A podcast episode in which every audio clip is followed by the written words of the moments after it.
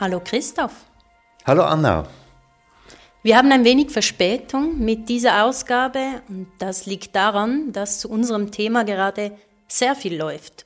Und zwar hier beim United Nations Permanent Forum on Indigenous Issues. Olá, boa tarde a todos, Guajajara, die brasilianische Ministerin für indigene Gemeinschaften, sagte zur Eröffnung an einer Pressekonferenz, um was es geht. Nämlich darum, die Rechte und das Land der indigenen Gemeinschaften zu schützen, ihre Art, das Land zu kultivieren, zu respektieren und sie anzuerkennen als gleichberechtigt. We are here together to bring the, the voice of indigenous peoples Denn, fügte sie hinzu, die indigenen Gemeinschaften machen zwar nur 5% der Weltbevölkerung aus, sie schützen aber 80% der Biodiversität dieses Planeten. Also Respekt und Anerkennung von und vor indigenen Gemeinschaften ist sozusagen gleichbedeutend mit dem Schutz und dem Erhalt auch der Biodiversität. For us, what matters is the relationship of respect that we have with Mother Nature. And the world needs to recognize Und damit sind wir beim heutigen Thema. Aber bevor wir loslegen, wie immer eine Bitte, unser Anliegen, dass ihr den Button auf unserer Webseite wieder mal anklickt. Ja, und dieser berühmte Button, der heißt Unterstützen und befindet sich oben rechts auf unserer Webseite. Und er gibt euch die Möglichkeit, genau das zu tun, nämlich uns zu unterstützen. Denn Treibhaus zu machen, zu produzieren, ist Arbeit, viel Arbeit. Deshalb danke für eure Unterstützung. Vielen Dank. Treibhaus, der Klimapodcast. Mit Christoph Keller. Und Anna Vierz. Und bei uns am Tisch sitzt auch Samuel Schleiflis. Hallo, Samuel. Hallo Christoph, hallo Anna. Hallo. Samuel, das ist jetzt die dritte Episode unserer Serie zur Klimakrise und indigenem Wissen. In der ersten Folge waren wir unterwegs im Amazonas, in der zweiten dann zu Gast im wunderbaren Garten von Samba Grigea, der ganz nach den Grundsätzen der Agrarökologie arbeitet und wir hatten dieses sehr interessante Gespräch mit Johanna Jacobi der ETH zur Frage, warum einzig ein agrarökologischer Ansatz, also, also ein Ansatz, der Landwirtschaft und Ökologie eng zusammenbringt, eine Zukunft haben kann. Samuel, wohin geht die Reise denn heute? Ein wenig in alle Richtungen sozusagen. Wir treffen auf Wissenschaftlerinnen, die sich alle mit indigenem Wissen beschäftigen, Wissenschaftlerinnen auch, die selbst einen indigenen Hintergrund haben. Und es geht auch darum herauszufinden, wie das geht, dieses Zusammenbringen eines eher westlichen, klassisch akademischen Wissens und einem indigenen Wissen. Also es geht eigentlich um diese Kontaktzonen zwischen indigenem Wissen und dem westlichen Wissenschaftssystem. Und bei diesen Kontakten sind vor allem die Wissenschaftlerinnen an Universitäten gefordert. Sie müssen da einiges ablegen an Vorurteilen, an Arroganz, manchmal auch an Besserwisserei. Ja, und dieses Ablegen von Besserwisserei oder von manchmal eben auch Arroganz ist eben ganz zentral auch für den Umgang mit der Klimakrise, denn das haben wir in den beiden letzten Episoden ja mehrfach aufgezeigt und betont, ohne ein genaues Hinhören, ohne ein Verständnis des indigenen Wissens auch hierzulande, wenn wir hier von einem indigenen Wissen überhaupt sprechen können, finden wir keine oder zumindest nicht so gute Ansätze, um die Klimakrise zu lösen. Und dafür müssen wir erst einmal gemeinsam Tee trinken und zuhören, zuhören und nochmals zuhören.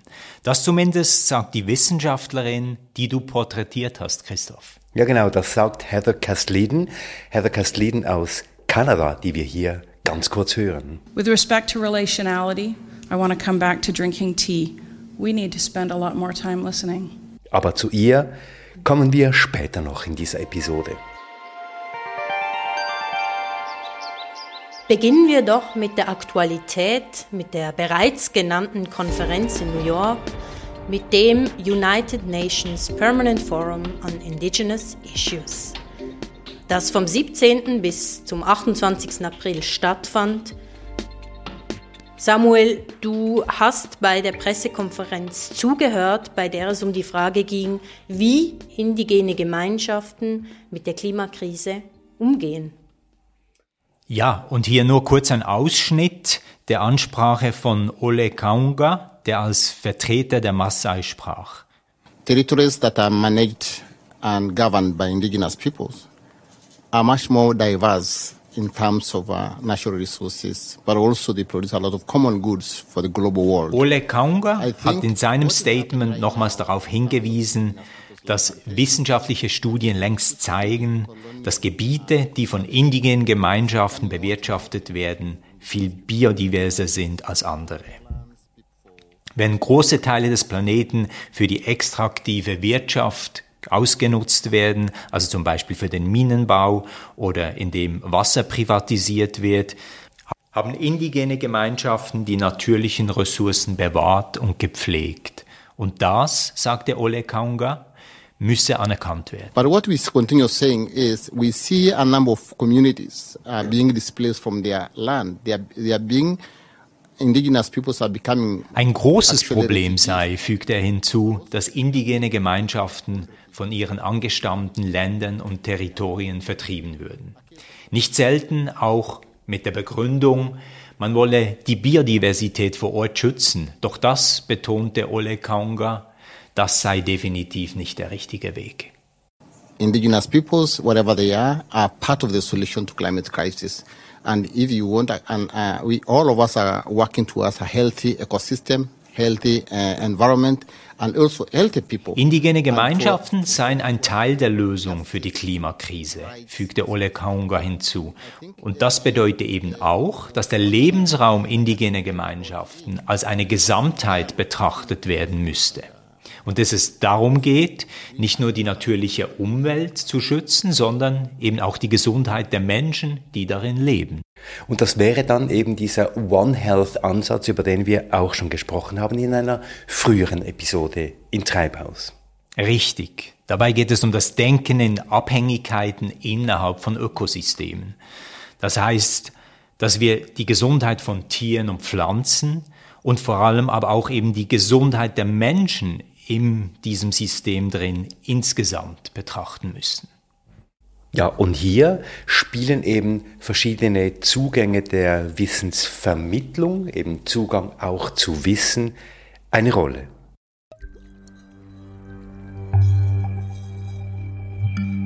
Diverse Zugänge, diverse Strategien der Wissensvermittlung zeigten sich auch beim filmischen Side-Event an der Konferenz in New York, und zwar der Climate Action Future Changes Exploring the Arctic Indigenous Peoples Fight Against Climate Change Through Films and Media. Langer Titel. Es sind verschiedene Filme gezeigt worden, organisiert unter anderem vom Sami Council und dem Internationalen Sami Film Institute. Gezeigt aber in New York lokales Wissen über die Lebensräume verschiedenen indigenen Gemeinschaften, in Europas Norden, aber auch in Amerikas Norden. Also hier, Anna, fließen ganz verschiedene Wissenswelten ineinander. Wie sieht das denn ganz konkret aus? Die Geschichten und Wissensschätze werden über Generationen weitergegeben und im Film zeigt sich dies eben sehr gut, weil besonders im Dokumentarfilm das Wissen gefestigt und weitergedacht wird. Im Kurzfilm Salmon Reflection beispielsweise der norwegisch-Unanga-Filmemacherin Anna Hoover spricht nicht nur der Lachs, sondern auch Menschen, die mit dem Lachs leben. Anna Hoover, die jetzt in Alaska lebt und am Institute of American Indian Art lehrt, sieht Filme ganz klar als Methode der Oral History und das Wissen wird niederschwellig vermittelt auf diese Art. They know where to go. They know their way, they know their path. From what knowledge they've had from way back in time. In kürzester Zeit, der Film dauert vier Minuten, wird der Lachs zu einer wichtigen Quelle von Wissen.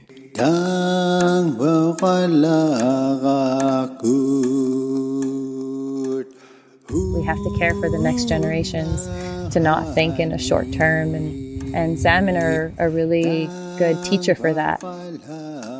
They dedicate their lives to the next generation. In New York beim Event Climate Action Future Changes erzählen die Filmemacherinnen und Protagonistinnen ihre Geschichten selbst, geben das lokale Wissen weiter. Die Klimakrise ist in der Arktis im täglichen Leben spürbar. Schmelzende Eiskappen, Permafrost, die Veränderung des Meeresspiegels. Hier ist zentral, wer erzählt diese Geschichten, wer sucht nach Lösungen vor Ort. Ja, und diese Frage, wer sucht die Lösungen vor Ort, wer spricht und wer hat auch ein Stück weit die Handlungsmacht, um Entscheidungen zu treffen vor Ort. Samuel, du hast dich ja für diese Episode mit der Arbeit der Biologin Robin Wall Kimmer beschäftigt. Warum gerade mit ihr? Aufmerksam wurde ich auf Robin Wall Kimmerer durch ihr Buch Braiding Sweetgrass, Indigenous Wisdom, Scientific Knowledge and the Teachings of the Plants, das bereits vor zehn Jahren erschien, aber bis heute eigentlich einzigartig ist, im, gerade im Versuch, indigenes und akademisches Wissen zusammenzubringen. Also ein Buch, das sich fasziniert hat, Samuel, auch weil die Forscherin, also Robin Wall Kimmerer, das selbst auch ein Stück weit verkörpert, weil sie das selbst auch ein Stück weit lebt, was sie da schreibt? Ja, genau, denn Robin Wall Kimmerer ist Professorin für Umwelt- und Waldbiologie am College of Environmental Sciences and Forestry an der State University in New York. Und sie ist gleichzeitig auch die Direktorin des Center for Native Peoples and the Environment. Ihr Forschungsschwerpunkt sind eigentlich die Moose und ihre Funktion für die Ökosysteme. Also Moose, der Moos im Wald zum Beispiel. Genau, dieser Moos, der eben, den wir oft übersehen, der aber ganz zentrale äh, Ökodienstleistungen für das gesamte Waldsystem erbringt. Robin Wall Kimmerer hat also einen klassischen akademischen Hintergrund und sie hat als Forscherin Karriere gemacht, ist heute Professorin, aber gleichzeitig ist sie eben auch Teil einer indigenen Gemeinschaft, nämlich der Citizen Potawatomi Nation mit rund 30.000 Bürgerinnen, die in Oklahoma leben. Und sie bringt ihre Erfahrung als jemand, der in einer indigenen Gemeinschaft aufgewachsen ist, ganz gezielt in ihre Forschung mit ein.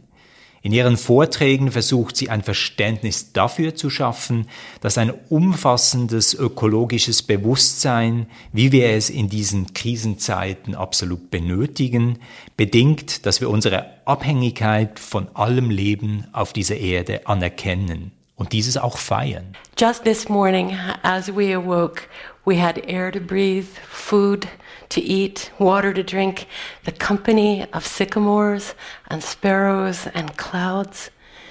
And yet, we find ourselves harnessed to an economy that relentlessly asks, what more can we take from the earth? This worldview of unbridled exploitation. Robin Wall Kimmerer ist zuerst einmal jeder Tag ein Geschenk. Die Luft zum Atmen, Nahrung zum Essen, das Wasser zum Trinken, Spatzen, die uns Gesellschaft leisten oder auch die Wolken am Himmel, alles Geschenke der Natur. Und trotzdem seien wir, wir Menschen, eingespannt in eine Wirtschaft, die nichts anderes tue, als ständig danach zu fragen, was können wir von dieser Erde sonst noch nehmen? Diese Weltsicht der grenzenlosen Ausbeutung sieht Robin Wall Kimmer als die größte Bedrohung unserer Zeit.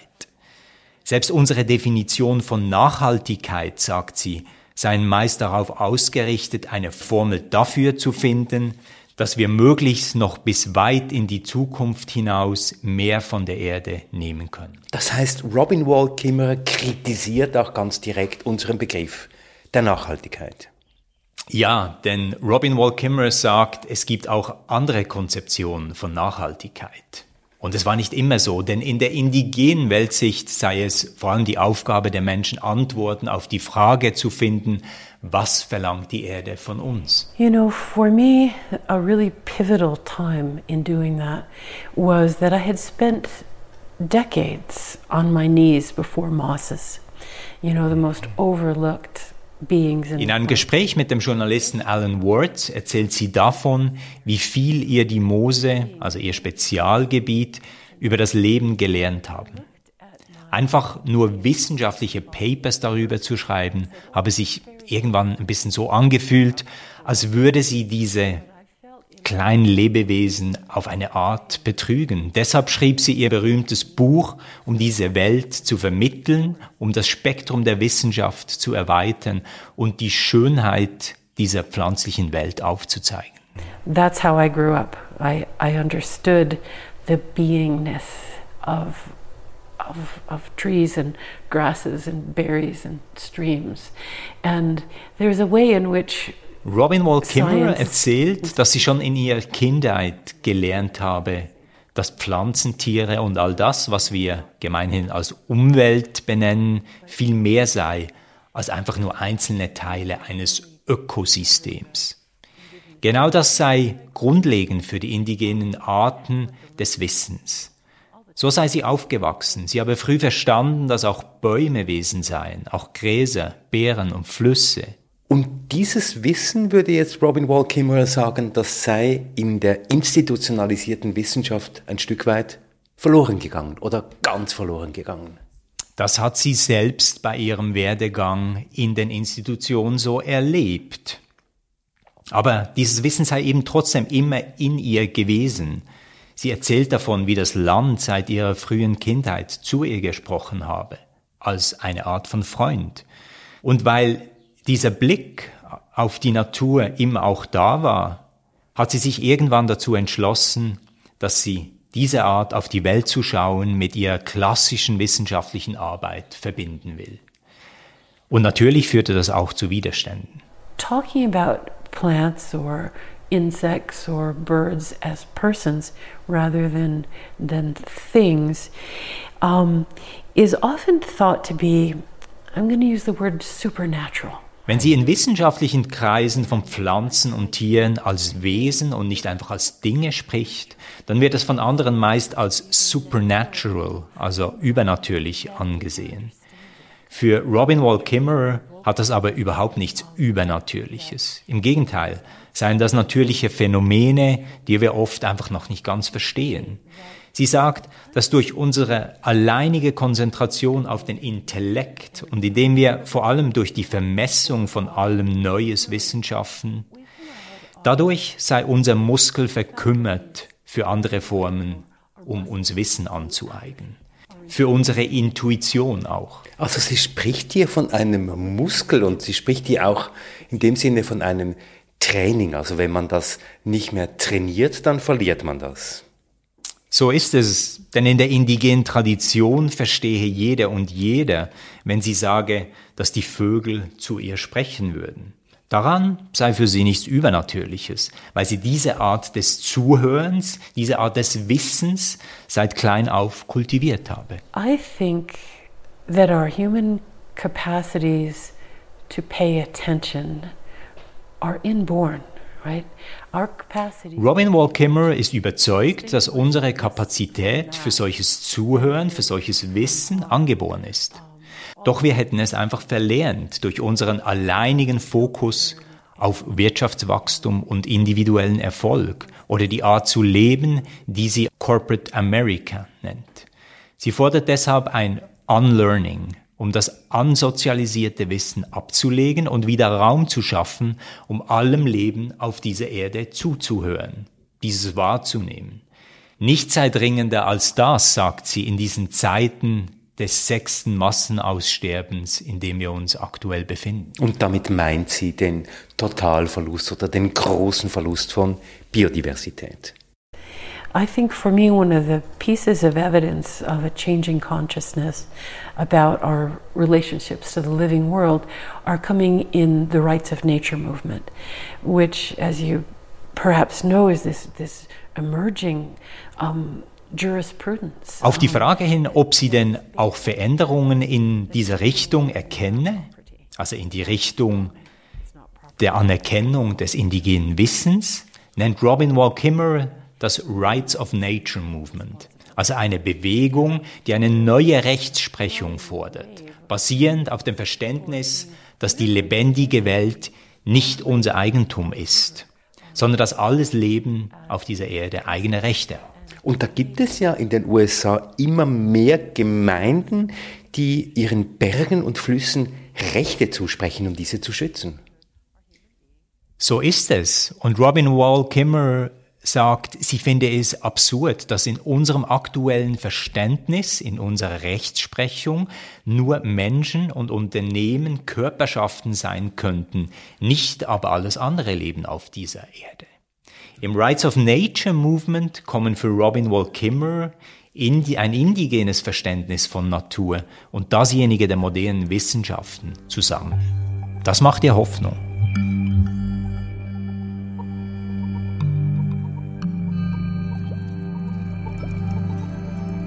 Die Frage ist also immer wieder erneut, wie schaffen wir diese Verbindung zwischen dem indigenen Wissen, dem sogenannten modernen Wissen, wo sind die Anknüpfungspunkte, die Berührungspunkte und wie funktioniert dieses Unlearning, wie Robin Wall Kimmerer das sagt? Aber vor allem, wie schaffen es Forschende, die aus der Akademie kommen, den indigenen Menschen mit Respekt zu begegnen, das Wissen also nicht einfach anzuzapfen und zu verwenden und sie damit ein weiteres Mal zu kolonialisieren, sondern genau diese Berührungspunkte zu nutzen, um ihnen auf Augenhöhe zu begegnen. Genau, mit dieser Frage beschäftigt sich eine Forscherin, auf die wir aufmerksam geworden sind. Sie heißt Heather Castleden. Sie hat eine, wie sie fast schon selbstironisch schreibt, eine englische und irische Abstammung, ist also keine mit indigenen Wurzeln wie Robin Wall Kimmerer.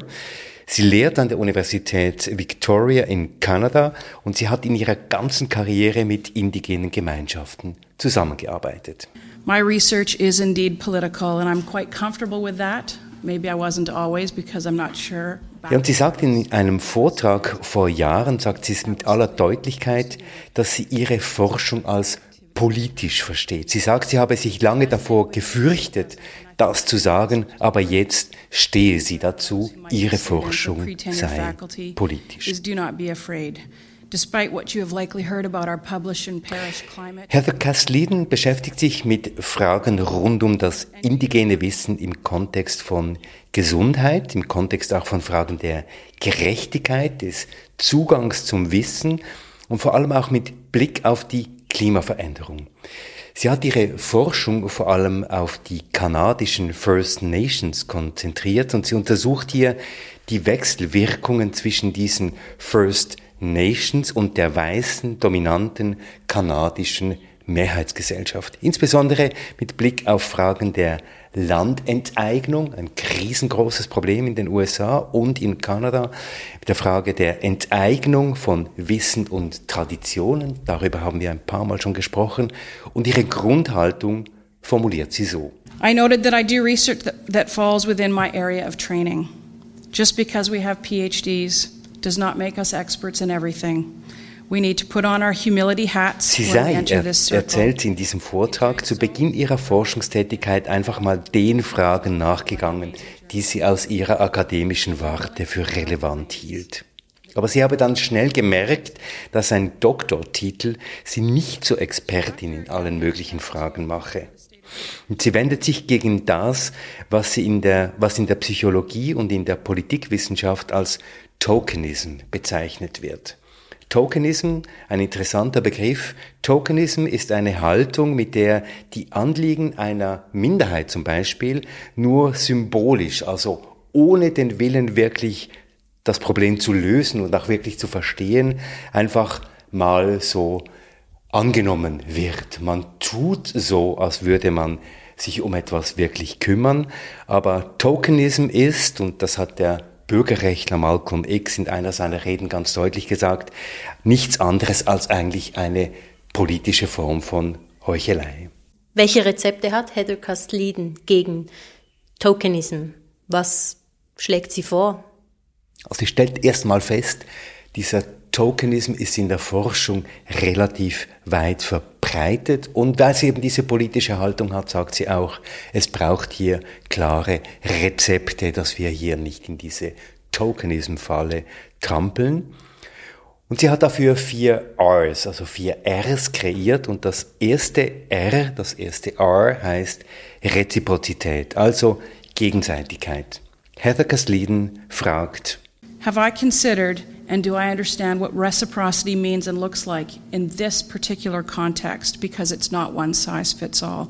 Habe ich in meiner Forschung wirklich verstanden, was Reziprozität bedeutet? Und habe ich einen Plan, habe ich eine Vorstellung, wie ich mit indigenen Gemeinschaften auf Gegenseitigkeit zusammenarbeiten kann? Sie sagt, das kann bedeuten, dass ich erstmal mit den indigenen Gemeinschaften zusammenlebe, dass ich mit ihnen zusammen Holz hacke, dass ich mit ihnen zusammen Wasser hole, dass ich mit den Männern auf die Jagd gehe und dass ich mit den Frauen mich lange über irgendwelche Dinge unterhalte und dass vielleicht sogar der Forschungsantrag, den ich stelle, nicht in meinem Namen dasteht, sondern im Namen der indigenen Gemeinschaft. Du sagtest, Christoph, dass Heather Casleden mehrere Rs vorschlägt. Was wäre dann noch ein weiterer Punkt? Denn das nächste R ist Relationality, also sich in eine Beziehung setzen, eine Beziehung aufbauen. With respect to relationality, I want to come back to drinking tea. We need to spend a lot more time listening. And then we need to spend some more time listening. And then we need to listen just a little bit more before we start asking questions. Was den Aufbau von Beziehungen angeht, sagt Heather Sleden, müssen wir vor allem viel Tee trinken. Das haben wir ja schon gehört. Mit den Menschen, die wir treffen. Wir müssen zuhören, zuhören, nochmals zuhören, weiterhin zuhören und nochmals zuhören, bevor wir erstmal die erste Frage stellen. Und dann müssen wir damit rechnen, dass unsere Forschungsfrage, die wir eigentlich hatten, vielleicht auch gar nicht stimmt und dass wir mit den Menschen, die wir treffen, nur ganz einfach befreundet bleiben und dass das ja auch ein Wert an sich ist. Und dann gibt es nochmals ein R und dieses R heißt Responsibility, also Verantwortung. We have delegitimized Indigenous knowledge for decades in the Academy in our place of privilege. And from this place of privilege, we also have the power to change that. Wir haben, sagt Heather Casleden, über Jahre hinweg das indigenen Wissen delegitimiert, als minderwertig betrachtet. Wir haben das getan aus unserer privilegierten weißen Situation heraus und aus dieser privilegierten Situation heraus haben wir auch die Möglichkeit, das zu ändern. Aber das setzt voraus, dass wir unsere eigenen Privilegien erkennen und auch, dass wir unsere kolonialen Praktiken erkennen, die wir uns zu eigen gemacht haben und von denen wir geprägt sind. Was ist das Letzte? Was schlägt Heather Casleden vor? Ja, dieses letzte R heißt Respekt. Respect. This probably goes without saying, but I'm going to say it anyway. Respect Indigenous peoples, their worldviews, their ways of being, their forms of knowledge creation, and their ways of doing research.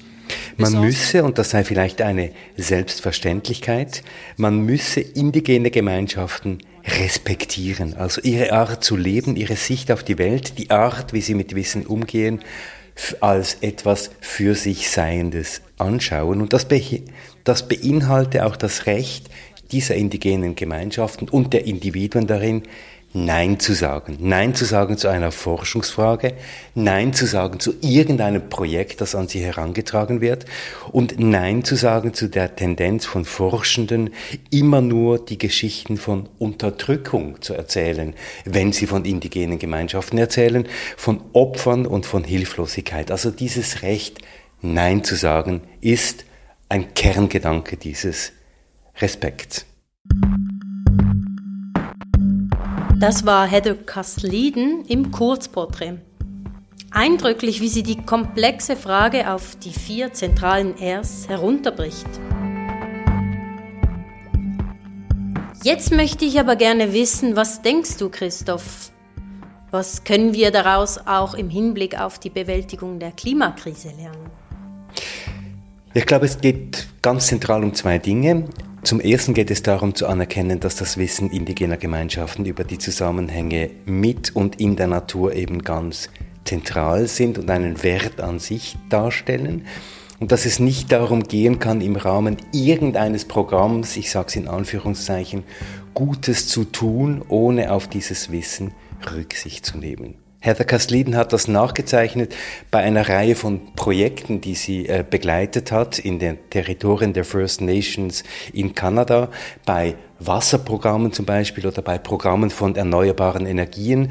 Diese Programme stehen dann auf der Liste der Klimaprogramme von Regierungen ganz oben und Natürlich wird das, was man dann tut in diesen First Nation Territories, auch den Klimabilanzen zugeschlagen. Aber ob die Menschen vor Ort auch etwas davon haben, ob sie auch wirklich einen Gewinn davon haben, ob sie überhaupt gefragt werden, das spielt dann keine Rolle.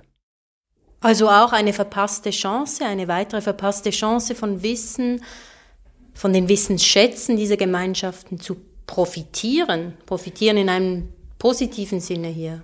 Genau, und das ist eben der zweite Aspekt, den ich hervorheben möchte. Und das haben wir ja auch im Zusammenhang mit dem schönen Garten von Herrn Krigea äh, gesehen, dass wir eben lernen können. Und dieses Lernen kommt nur, wenn wir in der Lage sind, auch wirklich zuzuhören. Ich wiederhole mich, zuhören, zuhören, zuhören, eben nicht nur bei den indigenen Gemeinschaften im Senegal, irgendwo bei den First Nations oder im Tschad, in Botswana, in Nepal oder wo auch immer, sondern vielleicht auch, und das ist ein wichtiger Punkt, wieder zuhören, wie das eben traditionelle Gemeinschaften in Europa bei uns gemacht haben, wie das vielleicht unsere Urgroßeltern, wie das Bäuerinnen und Bauern in den Alpengebieten äh, gemacht haben. Also ich glaube, wenn wir Heather Casleden hier in die Schweiz zurücknehmen würden, hätten wir eben auch die Möglichkeit, Menschen zuzuhören, die in den Territorien etwas tun.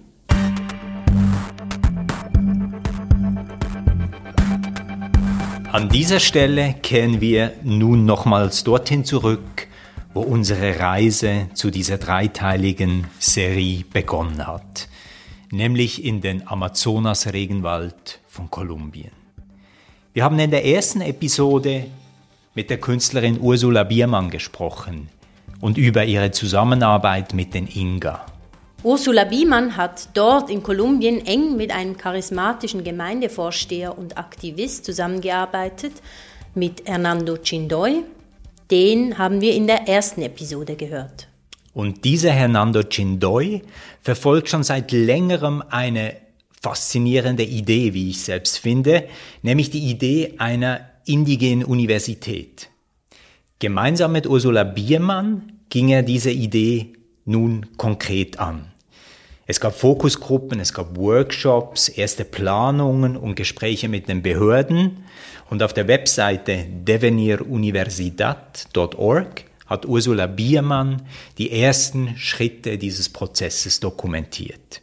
In einem ihrer Videos spricht Hernando Chindoy vom Problem, dass die meisten jungen Inga heute nicht mehr das lokale, eben das spezifische Wissen lernen, sondern wissen, das nicht das ihre ist und das für das Leben im Wald in ihrem eigenen Territorium keinen Wert hat.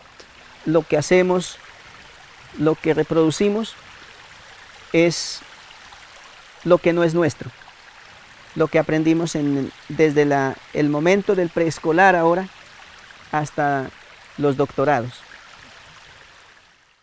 Hernando Chindoy sagt, dass sich dadurch die Krise verschärfe, in welcher sich die Welt aktuell befinde. Das Wissen aus dem Westen, das klassisch wissenschaftliche Wissen, das als das einzig Wahre auf ihn und seine Gemeinde übergestülpt wird. Das habe alle anderen Routen der Wissensgenerierung delegitimiert. Und was will Hernando Chindoy nun mit einer indigenen Universität ändern? Dort soll dann Wissen gelehrt werden, das für die Inga auch wirklich relevant ist. Oder wie muss ich mir das vorstellen? Ja, die Universität Hernando Chindoy und Ursula Biermann nennen sie auch Pluriversität, soll dazu beitragen, dass eine jüngere Generation die eigene Spiritualität und Lebensweise wieder stärker würdigt. Por otro lado, yo, yo creo que la universidad tiene un reto de dignificarnos en la espiritualidad, porque más de 500 años de estar, de estar vulnerados en lo que es nuestra esencia de nuestra ciencia. El reto es que esa ciencia se vuelva ahora comprensible a la humanidad. Hernando Chindoy sagt, dass nach mehr als 500 Jahren der Demütigung in allen Bereichen, die das Leben der Inga ausmachen, die Welt zuerst einmal wieder verstehen lernen müsste, wie sie sich, also die Inga, wie sie sich Wissen aneignen, wie sie selbst lernen. Dazu soll die Pluriversidad dienen. Er hofft, damit einen Boden für neue Begegnungen zu schaffen, um mit anderen alte Wissensschätze zu teilen und auch einen Dialog mit etablierten Universitäten aus dem Westen eingehen zu können. Das sei die Basis für ein gegenseitiges Lernen. Für mich klingt das alles trotzdem noch ein bisschen abstrakt, wie sich die beiden diese Universität vorstellen. Wer macht da sonst noch mit? Ist diese Pluriversidad vergleichbar mit dem, was wir hier als Universität verstehen? Nur bedingt. Y por eso no queremos también que nuestra universidad esté centrada en un solo punto, con una infraestructura de ciudad universitaria, por decirlo así. Für Hernando Chindoy soll diese Universität nicht ein zentraler Ort sein, also so wie wir das kennen, ein Campus, an dem alle Infrastruktur konzentriert ist, Vielmehr soll diese Universität alles umfassen, was die Inga als ihr Territorium ansehen. Sie soll überall dort sein, wo die Inga leben, wo das Wasser fließt, das sie trinken und die Felder liegen, die sie selbst kultivieren. Trotzdem noch einmal, dass ich mir das ein bisschen bildlich vorstellen kann, gibt es einen zentralen Treffpunkt? Gibt es eine Aula oder ist diese Universität eigentlich eine Online-Uni. Sí va a tener un punto de, de, encuentro, eso sí, para los temas administrativos, para cuando un punto de un centro de investigación donde van a venir los suizos, los americanos, los otros colombianos. Nein, nein, diese Universität ist absolut physisch. Das ist nicht einfach ein virtueller Raum.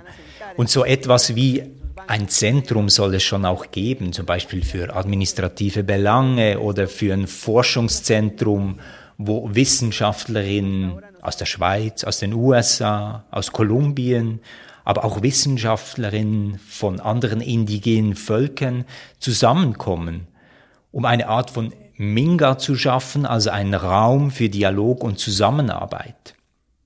Aber eben vor allem soll diese Universität eben auch der Wald selbst sein. Jindoi sagt, bis jetzt hatte es immer geheißen, eine Universität müsse in der Hauptgemeinde liegen, an großen Orten oder am besten in der Hauptstadt. Dort müssen dann die jungen Inka hinziehen fürs Studium. Aber genau das will er eben nicht mehr. Sondern die Jungen sollen dort studieren können, wo sie leben, also nahe an ihrem eigenen Territorium. Und das sei eben auch sehr wichtig, damit sich diese Gebiete nicht entleeren und dann wieder transnationale Konzerne wie zum Beispiel Ölfirmen sich solches Territorium aneignen können. Es geht also auch darum, über das Lehren und Lernen das eigene Territorium zu schützen und für weitere Generationen zu erhalten. Er sagt, die Alten hätten es ihm vorgemacht. Die Alten, die in ihren Häusern im Wald geblieben sind, die in langen Märschen den Wald erforschen, die Moore beobachten und die Wasserläufe und dieses Wissen dann an jüngere Generationen weitergeben, ihr Wissen mit der eigenen Gemeinde teilen. Für mich, wenn ich dir jetzt so zuhöre, Samuel, mit deinen Schilderungen, klingt das doch ziemlich revolutionär und utopisch, im positiven Sinne meine ich utopisch. Das heißt, wir brauchen ganz neue Formen des Lehrens und des Lernens. Und nicht nur neue Institutionen mit neuen Infrastrukturen, sondern auch der Austausch zwischen Wissenschaftlerinnen, damit dieses interepistemische Lernen auch wirklich Früchte tragen kann. Ja, ich glaube, wir müssen uns hier wirklich auf Neuland vorwagen. Genauso wie wir uns in der aktuellen Klimakrise in ganz vielen Bereichen auf Neuland vorwagen müssen. So eben auch in der Wissenschaft und im Generieren von neuem Wissen. Und ich habe das Gefühl, die indigenen Gemeinschaften können uns hier wirklich den Weg weisen. Und damit sind wir nun am Ende unserer Serie zum indigenen Wissen, zu den indigenen Gemeinschaften. Vielen Dank, Samuel, für deine Recherchen. Ich danke euch. Danke, Samuel. Und bevor wir euch verraten, um was es in der nächsten Episode geht, hier nochmals den Hinweis, denkt an diesen Button auf unserer Webseite, der mit dem Unterstützen. Und damit kommen wir nun zur nächsten Episode, bei der wir uns mit einer ganz zentralen Zahl in der Klimadiskussion beschäftigen.